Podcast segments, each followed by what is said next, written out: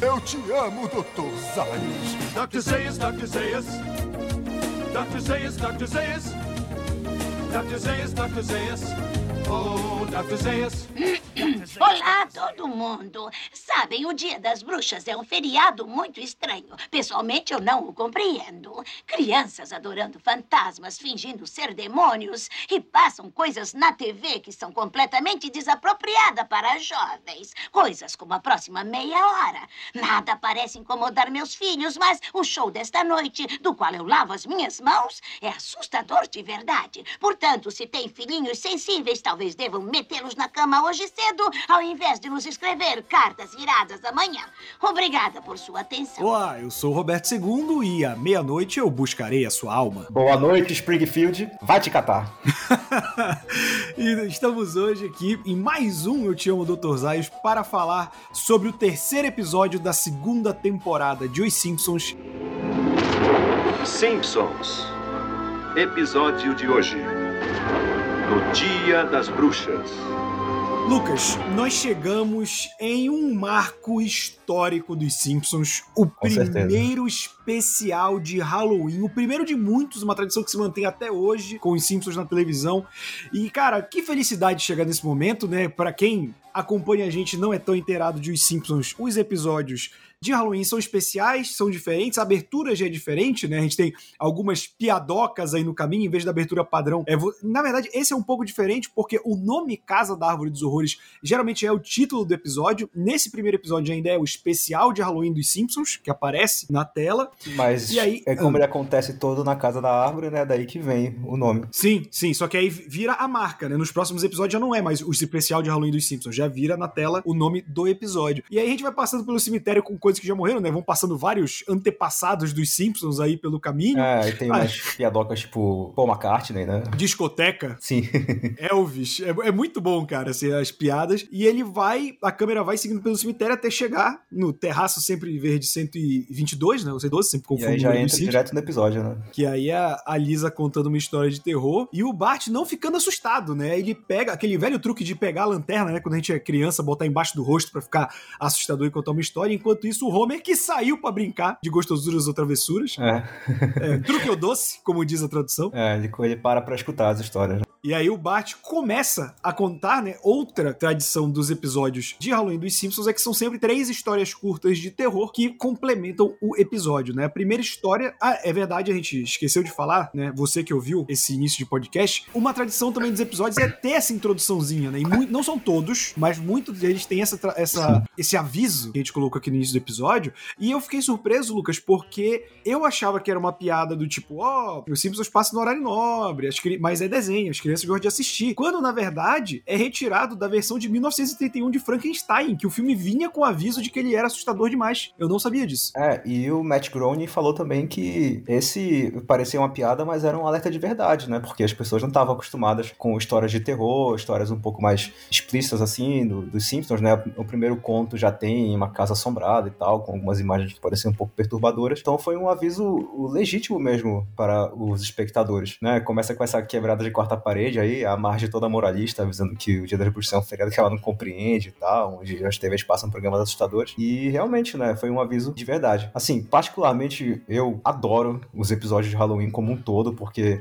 eu considero eles os parques de diversões de qualquer roteirista, né? É vale tudo. Pode ficar à vontade para matar quem tu quiseres, para usar alienígena, zumbi, fazer referência a quantos filmes de, de, terror clássicos tu quiseres, enfim. Eu amo que os Simpsons tenham inventado essa tradição e que eles seguem com ela até hoje, porque é maravilhoso. E, cara, é, é legal dessas três histórias, a gente já começa. É porque, assim, aqui eu acho que eles ainda não tinham se planejado para ser algo constante, né? A gente tá na segunda temporada ainda, e aí, devido ao sucesso que, cara, são episódios muito legais, como tu mesmo falou, tipo, eu, tá, eu estaria chovendo no molhado aqui também elogiando, eu gosto muito dos episódios de Halloween, mas aqui é legal ver que eles brincaram muito com o formato, né? Por exemplo, a primeira história história que é o Bart conta, que se chama A Casa do Pesadelo, ela é meio que uma mistura desses filmes de casa amaldiçoada, né? Tipo, Iluminado, é, Horror em MTV, o Poltergeist, ele mistura várias coisas, né, é, pra contar essa história deles. Uhum. É, o, as referências que eu peguei mesmo foi a do Poltergeist, por causa do, do cemitério indígena, e o horror de MTV com as paredes que sangram, né? Mas realmente é uma referência, é uma homenagem a todos os filmes de Casa Mal Assombrada. É, e aí a gente tem o lance que o Homer consegue uma pichincha numa casa, né? E aí os Simpsons se mudam e claramente é uma casa amaldiçoada que começa.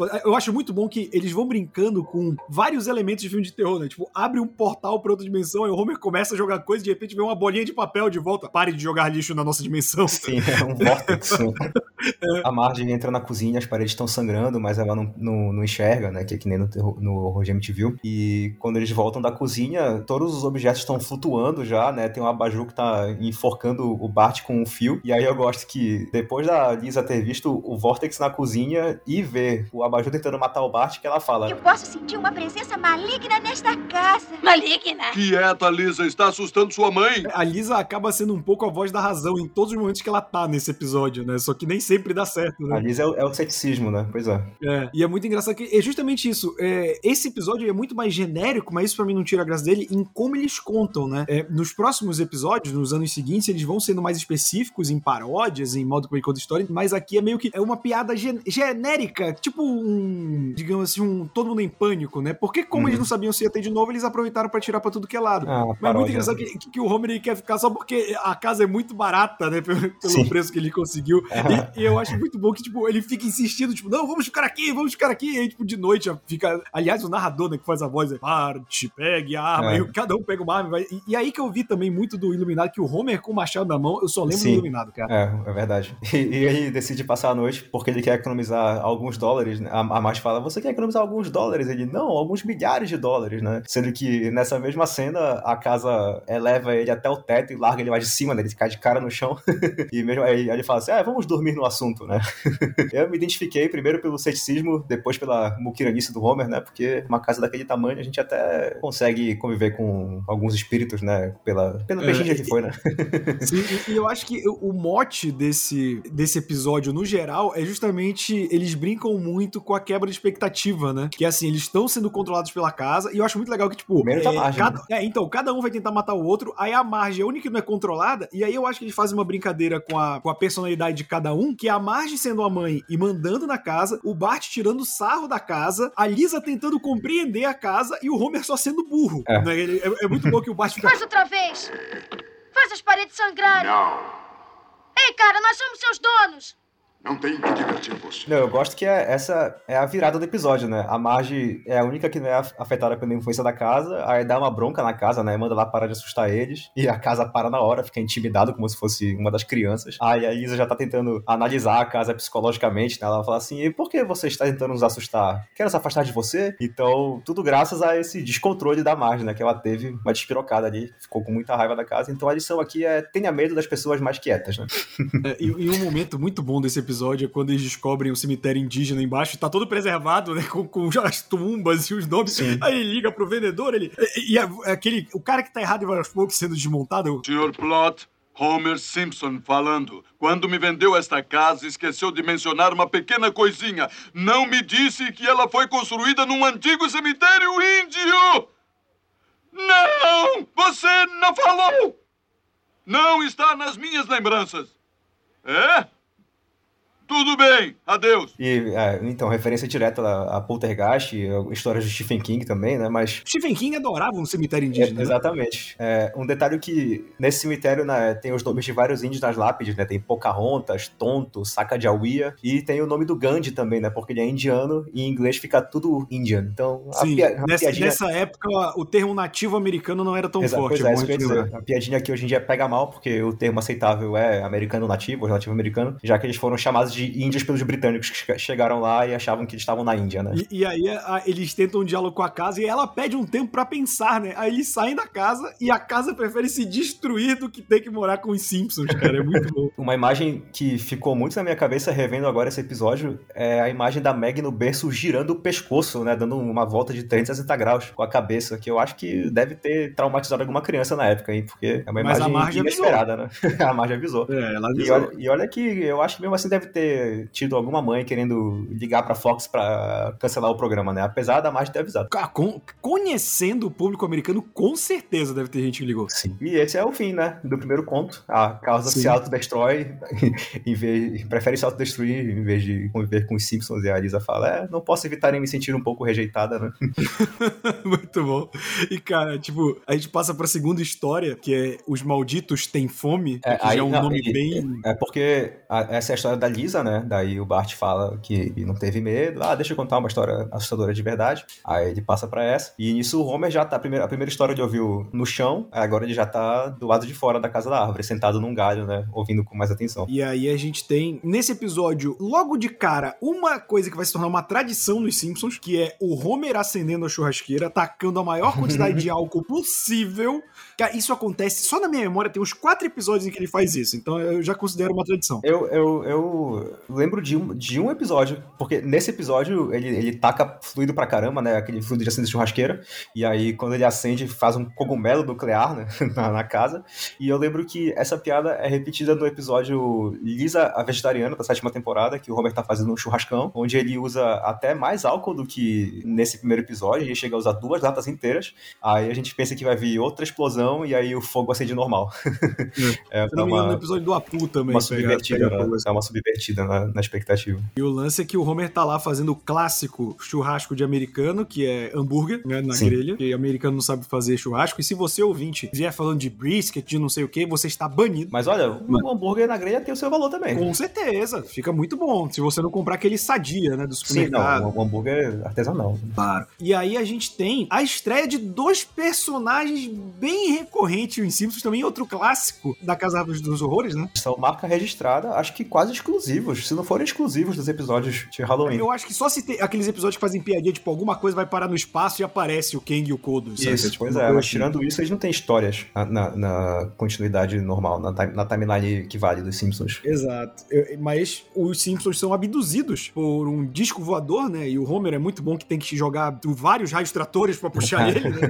Esse episódio é baseado no episódio de To Serve Men, de Além da Imaginação, né? Twilight Zone, que é uma fonte pra Sim. vários outros episódios de Halloween dos Simpsons. Eu acho que é de onde eles tiram mais inspiração. Sim, é o, o Além da Imaginação, ele é uma série muito legal, se for parar pra pensar de contos assim, né? Muito similar ao que os Simpsons fazem nos contos de Halloween. E, e Sim. é engraçado o que a gente falou, né? O primeiro episódio tem muito desses filmes de, de terror da época, né? Vale lembrar que Poltergeist é de 85, então era relativamente novo em relação aos Simpsons, É. só 5 anos. Na- Vamos lá, naquela época, 5 anos, o filme tinha acabado de chegar em VHS, se duvidasse. Era isso que demorava. O MTV é de 79, então também faz tanto tempo assim.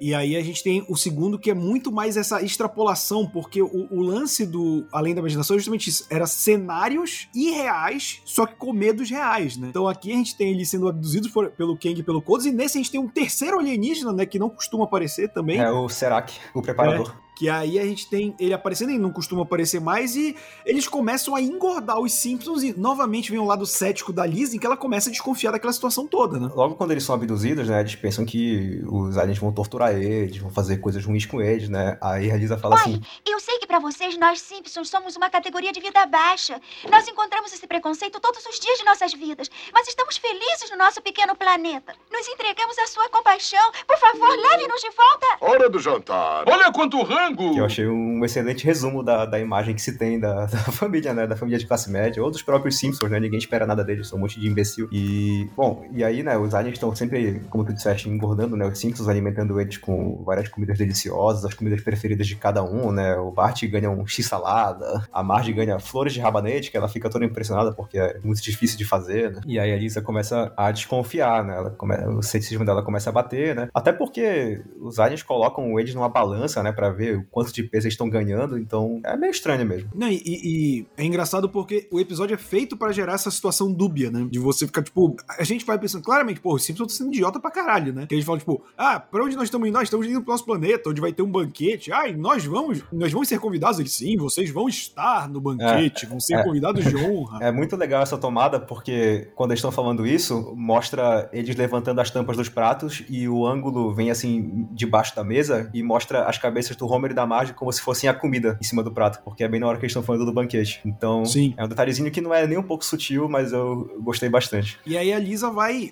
Em várias cenas você vai percebendo que os Simpsons estão lá e a Lisa não tá, né? Ela tá xeretando pela nave. E aí ela vai até a cozinha, em que ela vê o livro de receitas que é Como Cozinhar Humanos, né? Sim. E aí que ela, ela pega pra mostrar pro, pro resto da família. E aí vira um joguinho de gato e rato que é muito bom. Não, não, não, esse livro tá empoeirado aqui, né? O King chega ali. Não percebe o que está acontecendo? Eles estão nos engordando para poderem nos comer. Ah, pare de Ah, reclamar, Lisa. Se não acreditam em mim, olhem esse livro que eu Como achei. cozinhar humanos. Marge, ela tem razão! Humanos, vocês pararam de comer. Escuta aqui, sua grande burra criatura do espaço. Ninguém, mas ninguém come os Simpsons. O que foi que disse? Não se faça de burro. Comigo nós achamos o livro. Ah, está falando disso. Um livro de receitas inofensivos. Só está um pouco empoeirado. Como cozinhar para humanos. Espere um minuto. Como cozinhar muitos humanos. Esperem. Ainda mais poeira espacial aqui.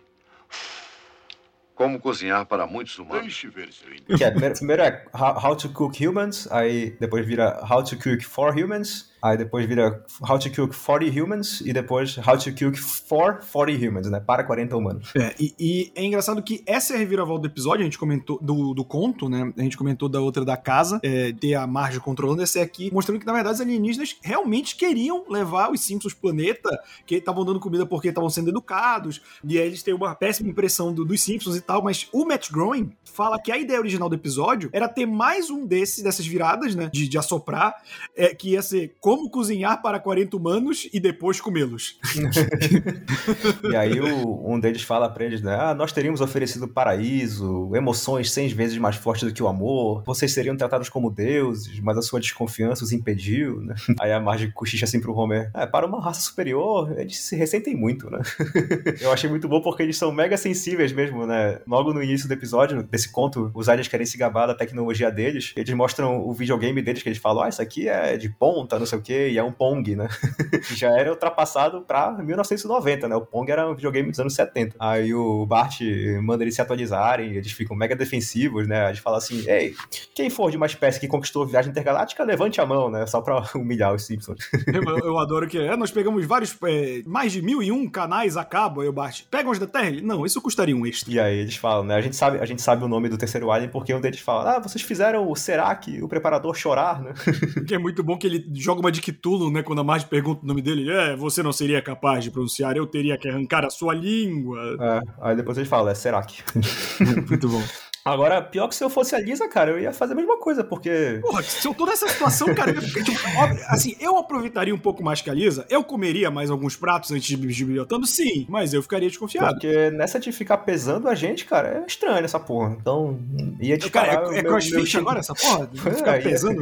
Ia disparar meu instinto de sobrevivência também ali. E aí, quando os Simpsons são rejeitados, né, a gente tem o encerramento do segundo conto. Rejeitado de a Lisa- novo, né? Inclusive, aí um padrão, né? É, novamente a gente vê isso aí. E a gente passa pro terceiro conto, que é muito engraçado, que a Lisa pega um livro do Edgar Allan Poe e aí o Bart solta, ei, esse livro é do colégio, né? Ela não se preocupe, você não vai aprender nada. Muito bom, muito bom esse, esse diálogo. E agora, pô, antes da gente entrar no, no Corvo, vamos apenas é, fazer uma pausa aqui para apreciar este que é a melhor peça de audiovisual dos Simpsons, na minha opinião. Não consigo pensar em nada que eu goste mais. Texto, a atuação. Eu acho que eles traduziram um- um- o- o texto diretamente de um livro do Corvo, cara, porque é, é- é muito bem feita a métrica, é muito bem certinho as rimas e tal. E a adaptação é maravilhosa, junto com a interpretação do Valdir Santana, que tá incrível, né? O que a gente vê ele indo do cômico pro assustado muito bem, ele conversando com o Corvo. A narração do, do, do Edgar Allan Poe, que nesse episódio é o mesmo dublador que faz a voz da, da Casa Mal Assombrada do primeiro conto. Que é o James Earl Jones, que é a Que- voz do Darth Vader. Sim, que em inglês é o James Earl Jones. Então, assim, é realmente uma, uma obra de arte superior pra mim, esse, esse segmento do Corvo dos Simpsons. Até a animação eu acho que tá no nível acima, sabe? Tem as Sim, alucinações ele do brinca Homer. muito com, com as sombras, né? O jogo de luz e sombra também funciona muito nesse, nesse conto. É, e não só isso, mas também tem muitas expressões faciais no rosto do Homer nesse, nesse pequeno segmento de cinco minutos. A gente vê ele fazendo várias caras e bocas e poses que não são comuns assim de se ver normalmente. Então, muito, muito diferenciado esse, essa parte do corpo. E não só isso, né? Eu, eu acho que a gente sempre fala da questão da, da dublagem, mas aqui realmente houve um trabalho. É, eu acho que o diretor de dublagem, o tradutor, realmente foram atrás da edição brasileira de O Corvo, porque como o Lucas falou, tá tudo casando bem, todos os termos estão ali. É óbvio que tem uma. Eles adicionam pequenas piadas, né? Ou seja, o Homer falando de um jeito vai pegar o corvo. A nossa fala preferida desse episódio, que é essa aqui. Não tens pavor, antigo e singular amigo, que na noite me pede abrigo. Diga-me. Qual é teu nome, ó nobre corvo? O nome teu no inferno torvo. E o corvo diz: Vai te catar! Bart quer parar. Ele disse nunca mais. E é só isso que ele diz. Tá bem, tá Eu, bem. eu tava comentando com o Lucas, eu sabia que essa piada vinha e eu comecei a rir do mesmo É, jeito. Minha abertura não podia ser outra, né? Exatamente. Em, em- em inglês o Bart fala Eat My Shorts, que é um dos bordões dele, né? Sim. O Bart tem muito bordão, né, cara, quando a gente Pois para é. pensar. E assim, é até difícil falar dessa parte do Corvo, porque é uma experiência muito audiovisual, né? Uma coisa que tu tens que assistir e, e digerir por conta própria. Porque a gente descrevendo aqui não dá pra entender muito bem, sabe? Quão bom é. Então todo mundo precisa assistir isso. É, e, e ele faz várias piadas, né, com o próprio... A gente já tinha falado em episódios anteriores, da primeira temporada, inclusive, é, que a gente veria mais citações ao Edgar Allan Poe. Não vai ser a última, né? Não. Mas aqui, por exemplo, o Bart como Corvo derruba outros livros do Edgar Allan Poe quando ele passa É. pela, pela estante. Na estante O tem um Homer busto bebe- do, do Edgar Allan Poe também. Também, o Homer bebe de um drink também, que é um nome de um livro do Edgar Allan Poe, do, do, de um conto, se eu não estou enganado. Então, é, é, eu gosto de, de. Isso que a gente fala dos Simpsons, né? Além da, da crítica ao estilo de vida americano, os autores eles, eles usavam muito de outras obras, da literatura, da televisão, do cinema, e é isso que faz o- o- os Simpsons tão rico. Eu acho que talvez a- um- uma versão condensada disso seja essa adaptação do Corvo, né? É, é uma adaptação maravilhosa. Inclusive, eu queria até tirar aqui um- uns dois minutos só pra explicar um pouco sobre do que se trata o conto do Corvo, né? Porque, como a gente vê, a história começa mostrando um, um homem solitário que perdeu a mulher amada, que é a Lenora, né? Aquela, aquele quadro do Bart. E ele passa os dias recluso,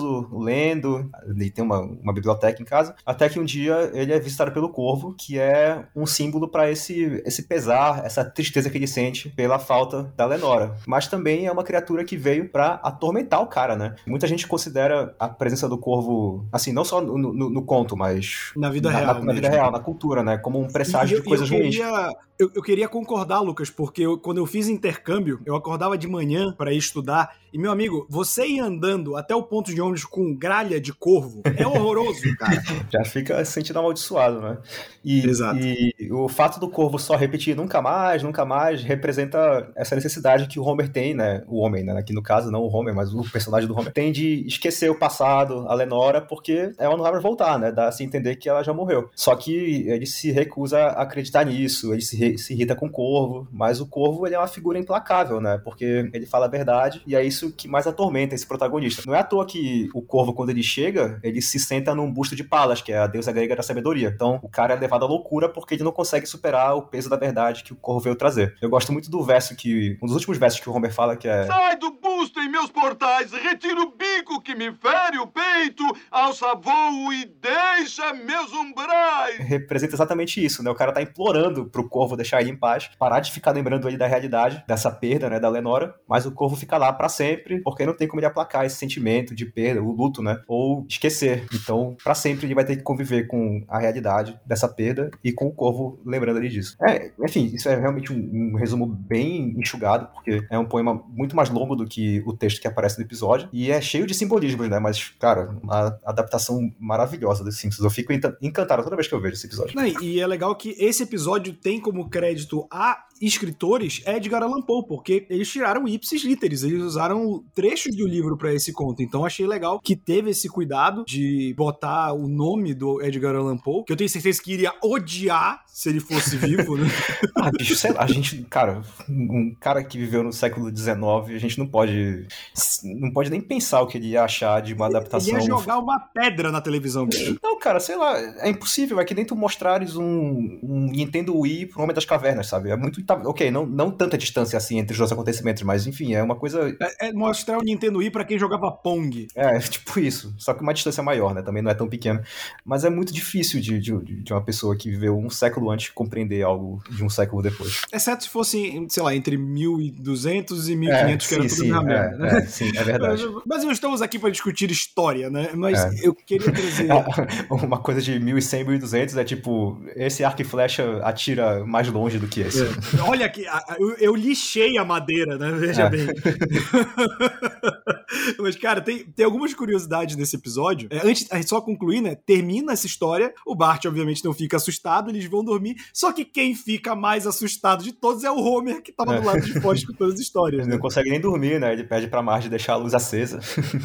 É muito bom, achei legal essa reviravolta também. E encerra o, primeiro episódio de Halloween dos Simpsons, o primeiro de muitos, né? Acontece até hoje. E, e é, é legal essas pequenas coisas que a gente falou, né? A questão de acreditar o Edgar Allan Poe, as piadas no cemitério. Eu achei legal que o James Earl Jones, ele tá em todos os segmentos, né? Ele tá na casa, na, na primeira história, ele é o narrador na terceira história, e ele faz o nosso querido Serac, que só aparece nesse episódio, pra sempre na história dos Simpsons. E pra fazer o efeito dessa voz que eles vivem babando, né? O Kang e o Kodos que aparecem mas vivem babando. O James Earl Jones, ele ficou mastigando um biscoito enquanto ele dublava, pra fazer É. esse efeito de bebe, bebe, bebe. É muito na, bom, cara. Na dublagem brasileira eles nem se deram o trabalho, né? De tentar imitar isso Nas, aí. Só... nas próximas temporadas eles fazem. Isso vira marca mesmo, até em português, do Kang e do Kodos. Boa. E, cara, como eu falei, teve a questão do Matt Groening queria que eles fossem vilões, né, no, no final, que acabou, é, que acabou sendo descartada. É, eu acho que E- depois desse episódio eles sempre são vilões, né? Eles sempre estão querendo Sim, conquistar sim, o sim. mundo ou